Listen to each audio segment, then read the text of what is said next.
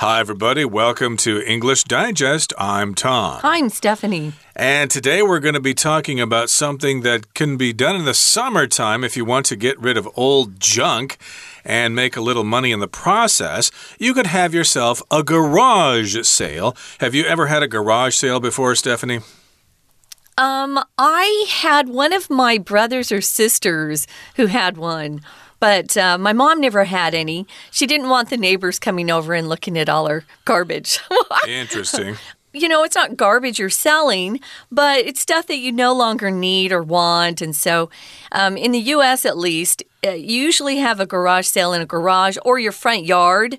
Uh, garages are better for these sales uh, because, you know, it just looks messy if you put stuff out on the front lawn. But uh, yeah, if you want to get rid of some stuff, I think um, in Taiwan, you might have to ask your building manager if you could use, you know, maybe you have a little bit of space in front of your apartment building or maybe even in the car parking lot. I don't know, but I think it would be harder to have a garage sale in Taiwan. Uh, especially in the cities when you don't actually have a yard yeah. or a garage. And so these are quite common, at least in the United States. I assume they're common in Canada and the UK.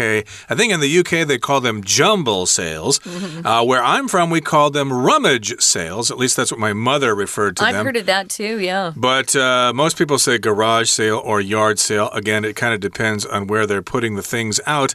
And I should say that they're very common. Is it Labor Day or Memorial Day? One of the uh, holidays in the spring or early summer, uh, at least where I'm from, it was quite common to have them on Labor Day weekend, I think it was, or I, I can't remember which Labor Day weekend would be in September, though. Okay, then it has to be the one that's in spring. Yeah. But uh, in any case, uh, yeah, it was common then, and you would check the newspapers and find out where all the sales were. Yeah. And it was a good way to look for stuff that uh, maybe was hard to get. I remember uh, looking forward to them so I could find some old comic books oh, or maybe yeah. Uh, yeah, yeah. records or sure. CDs or uh, cassette tapes and stuff like that. Uh, everybody was always trying to get rid of those things for a very cheap price, maybe 25 cents or 50 cents or a dollar pretty cheap. You could have fun as a kid. I remember that because some of the stuff was really low price, like 50 cents. But also, sometimes I would go and look and try to find antiques, things that were really old and valuable that maybe the owner wasn't aware of. Um, it's hard to find those, though. Most people are too smart these days, especially because on TV there's this show called uh, Antique. Antique Roadshow, I think it is. Uh, it's a show on PBS in America. And uh, they've now started having the same show in England, which would be better because they have lots of antiques over there. But people bring in their old stuff to see how much it's worth. Uh, it's hard to find that sort of thing in a garage sale, but you will find some fun things if you just keep looking. We're going to read through day one, guys, and then we'll be back to talk about it.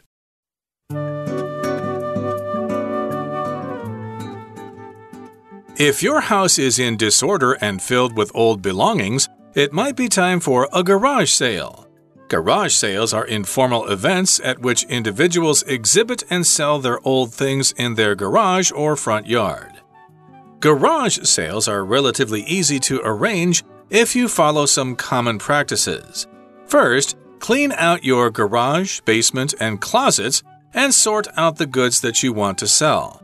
Next, buy some blank stickers and set prices. Make the prices large and clear so they are easy to identify. Your prices should be reasonable, or else many buyers will immediately reject them. Bundling items will also create greater demand, as people will feel they're getting a better deal. For example, there's a higher likelihood you'll sell your entire comic book collection if you sell issues in bulk rather than individually. Next, it's time to select a date for your sale. To spread the word, hang some flashy signs around your neighborhood and promote your sale on social media. When the date arrives, be sure to have plenty of coins and small bills on hand to make change.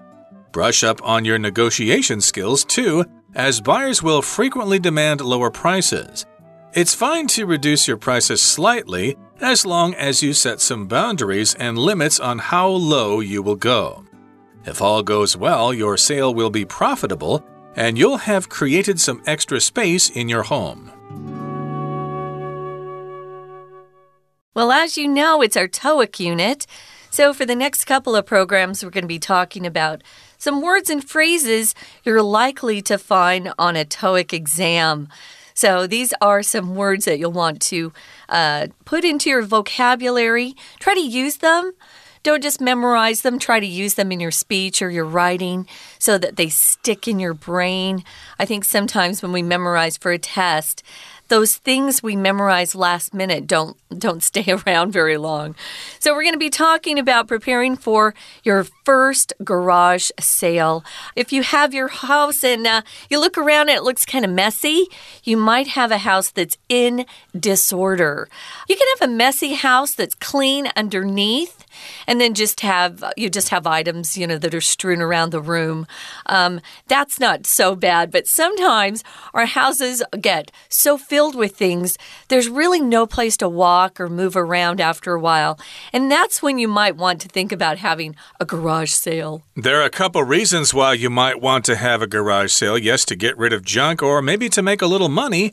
And again you want to get rid of your old belongings. Uh, those are things that you own your belongings, and it might be time for a garage sale if you want to get rid of those old things. Garage sales are informal events at which individuals exhibit and sell their old things in their garage or front yard.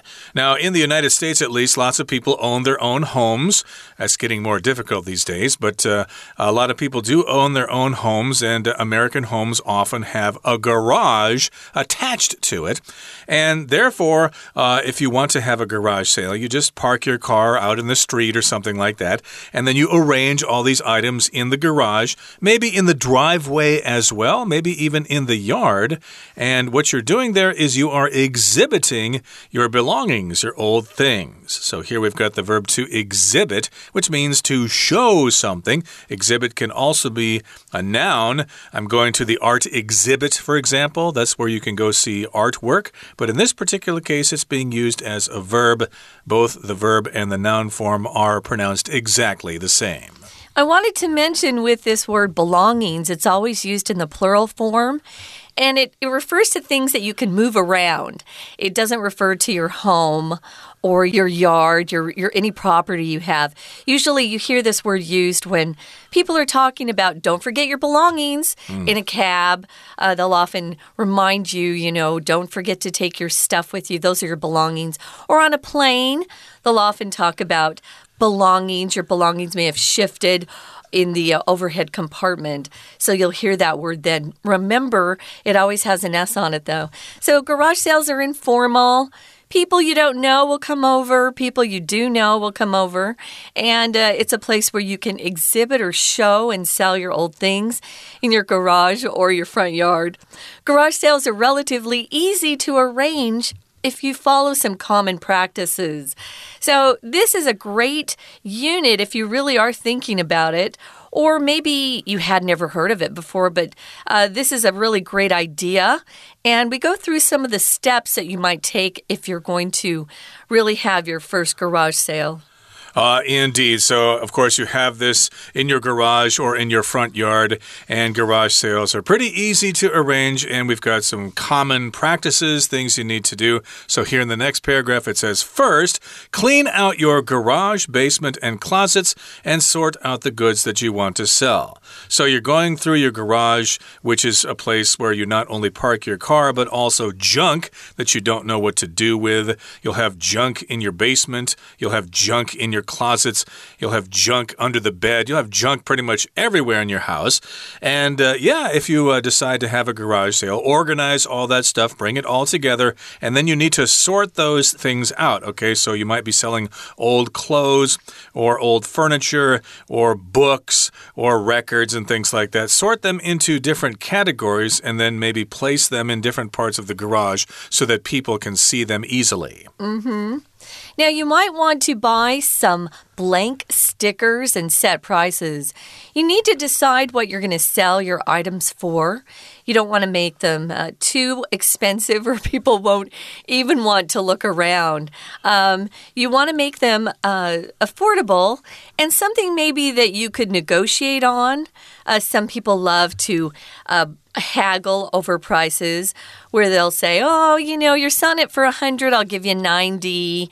Um, and so you then negotiate a price. So make sure your prices are reasonable.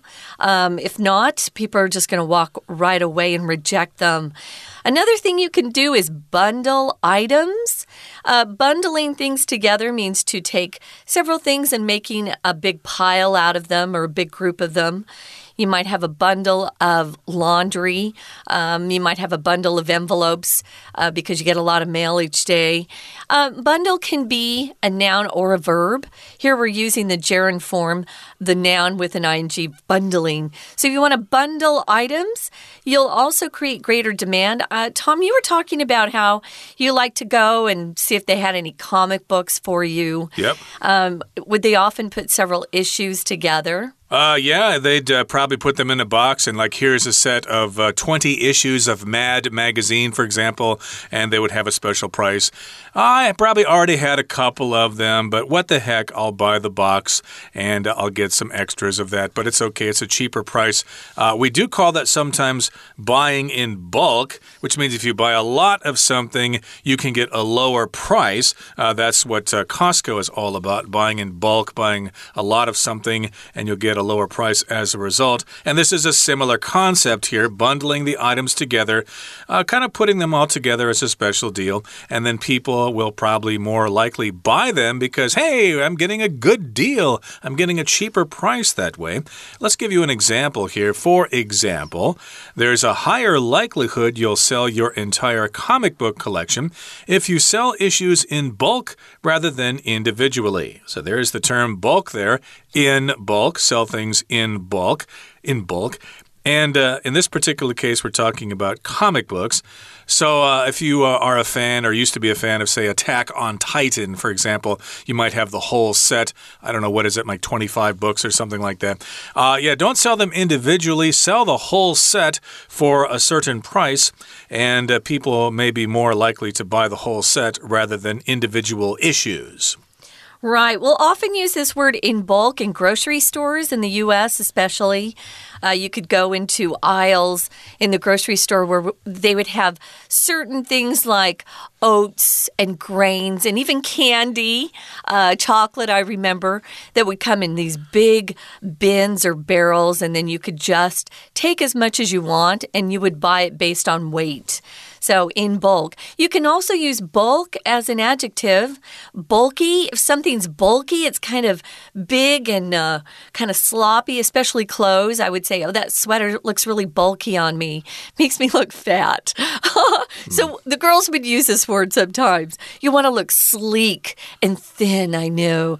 But uh, yeah, we use this quite a bit. But remember, you can't just say, I want to sell these things bulk. No. No, it has to be in bulk. Moving on to the final paragraph, it says next, it's time to select a date for your sale. When do you want to have it? Tom, you mentioned some really great times of the year to have a garage sale in America. Um, we have lots of holidays here in Taiwan. Mm. That might be a good time for you to uh, have your garage sale. Probably not on the long holidays where everybody leaves town, right? Uh, mm. To go back and see family. But we have shorter holidays like Dragon Boat Festival. You might uh, want to have a, a, garage sale then, set your stuff out. Uh, when people have a day off to just kind of roam around, wander, you know, take take their time looking at things.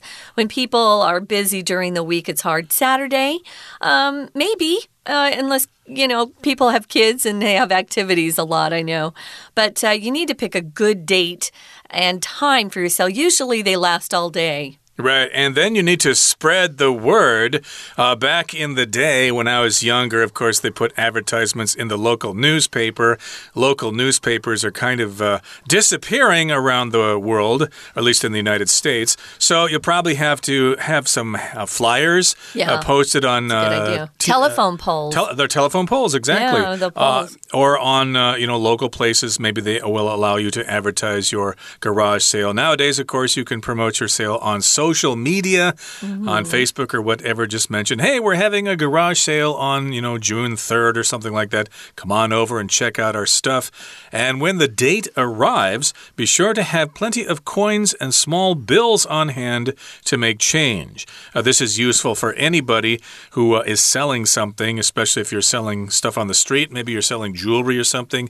You need to have a lot of change available in case you're selling something, say, for uh, 50 NT, and then the person hands you a thousand NT dollar bill. Ooh. Ooh, do I have change for that? Well, I'll check. And yes, indeed, it's a good idea to be prepared for such a situation. So, yeah, have lots of coins and small bills. In the US, they would be $1 bills or $5 bills or even $10 bills. Have them on hand, have them available. Mm, It's time also to think about uh, your prices. Remember, you want to set them so they're reasonable, affordable, not too expensive, but not too cheap either. Um, brush up on your negotiation skills. Yeah, uh, practice those a little bit, as buyers will frequently demand lower prices. That's just what we love to do haggle or negotiate prices. It's fine to reduce your prices slightly. Slightly here just means a little bit. Uh, so you could say, oh, I'm going to reduce it just a tiny bit, a little bit, slightly. Um, yeah, so that's a really good piece of advice. Don't go too low. Um, you need to set some boundaries and limits on how low you will go. Before you even begin the day, decide in your mind what you want to sell these things for, what you will take, what your bottom line is. That's how low you will go. Exactly. So, of course, you might get uh, certain people coming up, and even though the price is already really, really low, they still want to ask for a discount. Gee, you know, 50 cents is a little high for this uh, old English dictionary. You know, could you go down to, say, 10 cents or maybe even 5 cents? what do you think I am? That's ridiculous. 50 cents is already a very reasonable price. Take it or leave it. So set boundaries. What are boundaries? Uh, boundaries are limits, basically. So, yeah, don't let them uh, go too low. Uh, it's very rare that somebody will offer you a higher price for something unless it's uh, rare and you don't know about it. We have heard about that. People selling things at uh, yard sales that they didn't uh, realize the value of. Like they sold an old uh, painting, a Picasso painting. They thought it was uh, just something they bought in a thrift store somewhere, but it's actually worth uh, millions of dollars, and they just sold it for a dollar fifty or something like that. It does happen sometimes. Well, some people are honest and they want to give you a little bit more money. So, but you want to walk away from walk away from the sale being profitable. Profitable is the money you earn in addition to what it cost you to uh, provide a service or um, buy that thing and then sell it again. If you buy something and then sell it and it's not profitable, it means you've lost money. So you want to make a profit. Profitable is the adjective form of the noun profit. We all are going into business uh, to be profitable, to make a profit. Right now, we're going to listen quickly to our Chinese teacher, and then we'll be back uh, to discuss a couple questions. 听众朋友，大家好，我是安娜。哎呀，有人说我们现在啊是一个物资过剩的时代，好像是真的耶，因为家里真的好像太多东西了。家里太多东西怎么办？其实有一个方式， 就可以办个 garage sale。garage sale 就所谓的二手拍卖嘛。好，那如果真的东西太多，堆满杂物的时候，就我们就可以赶快来办个二手拍卖啊。当然，你也可以说，老师，我可以网拍呀、OK，可是。像我们这种老人呢，没有看到实物，光看到照片，有时候会有不安全感。所以其实像我自己还蛮喜欢去逛一些跳蚤市场啊。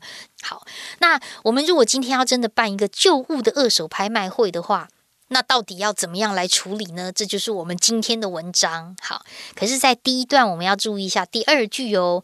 第二句同样还是在解释了一下所谓的 garage sale 是什么东西。好，那基本上它就是一个比较非正式的一种活动啦。因为其实你可以在你自己家有空位的地方，比如说车库啊、前院呐这个地方，和楼下这个空地呀、社区的这中间的大厅啊，就可以卖一些自己。用过的旧的二手的东西，好，所以这一句其实有一个限定用法的关系子句，先行词是 informal events，它就是个非正式的活动。那么关系子句从 at which 这个 at 开始哦，一直到句尾的地方。好，那这边写的很好，它没有用 where，所以你看到 at which，which 一定指的是 informal events。那么 at 呢，就变成是 and at the informal events。而在这个不正式的活动当中，也就是而在二手拍卖会当中，大家就可以把自己用过的东西拿出来卖。OK，好，那当然我们要办一个二手拍卖会的话，就是有一些常见的做法啦。那我们到底要怎么做呢？这感觉上这一篇应该是说明文，对不对？到底要怎么做？说明文，第一，你要先怎么做？接下来你要怎么做？第三怎么做？然后最后你才可以怎样哦？在这种文章当中，我们要特别注意条列式的结构。说明文当中就要特别注意第一点、第二点、第三点，最后一点很重要的。除此之外，这一些转成词语。所以，像在第二段第一句当中，这个 first 你就可以把它框起来，因为我们到底怎么做二手拍卖呢？它会有一些步骤或者需要了解的一些做法。第一点就在这个地方。好，接下来第二段第二句前面的 next，好，你看把它框起来哦。这些框起来的转成词语，能够让你对文章的结构很了解，你就可以了解文章的重点在哪里。有时候我们会觉得读文章都读不懂，是因为我单字背的不够，错。真正的关键是在于，如果你可以掌握文章的结构，你就可以我掌握文章的重点。当然，如果有关键字会不了解的话，会对文意产生一些混淆。可是总的来说，我们会知道，我们今天谈的就是二手拍卖，然后如何来做一个二手拍卖。好，所以接下来这第二句的 next 也要框起来哦。那接下来的第三句。我们就要特别注意一下重点喽。So 这个地方当然是所以，它谈的是一个因果的关系。可其实在这句话当中，文艺啊，你也可以把 so 换成另外一个叫做 so that。So that 也是连接词片语，这样子的话就可以如何如何表示目的。如果你用 so that 的话，后面的 they be 动词就建议改成未来式哦。So that they will be easy to identify。因为我们现在在谈一个事情嘛，那还没有做。如果你把标弄好的话呢，弄大一点清楚，这样子就会比较容易辨识。好，那么当然价格一定要合理啦。还有一个技巧就是搭售商品。就是说呢，不要买一个买一组哦，搭售商品会觉得好像买气会比较旺。在同样这段第五句的地方，逗点之后的 as 连接词有三种意思：when、because，如同好像在这里阐述的是原因，因为大家会觉得好像比较便宜哦。那这样讲，这这什么意思啊？在文章的写作当中，能够举实例是最好的。所以接下来的第六句的 for example 就要把它框起来。比如说，你的漫画就一册一册、一批一批的，不要一本一本的卖。那这样子一整册买比较便宜的话，通常大家就买一整册。好，第三段 next 再把它框起来。我们第三段的第一句，接下来到底要做什么呢？后面的 it's time to do something，请画起来。它表示是现在该做什么事喽，该选择日期了。接下来的第二句的 to do something 再加逗点，这里也是划线跟圈圈，因为在英文当中，只要是 to do something 逗点才出现完整的句子，主词加动词就表示目的，为了要去宣传，为了要散播消息，当然就要用一些标志啦，或者甚至在这个 social media 社群媒体当中去做一些宣传。然后活动日期到的时候，你要先确定自己有很多硬币啊、小钞能够找零。当然，也要复习一下你的谈判技巧。所以同样这一段在第四句，请把句子当中大概是逗点中间的地方，逗点 to 这边框起来，因为 to 也要如何如何哦，它也表示了另外一种方法。同样在这一句后面的逗点 s，你就猜猜看它的文意是表示时间。表示原因还是表如同好像呢？在这里还是 because 的意思，后面表示原因。为什么你要 sharpen？你要 brush up on your negotiation skills？Because 因为通常啊，买家都会来 bargain。好，所以以上呢，我们就稍微介绍了一下如何来办一个旧物的二手拍卖。明天会出现实际的对话哦，我们明天见。我是安娜，拜拜。We're going to take a quick break. Stay tuned. We'll be right back.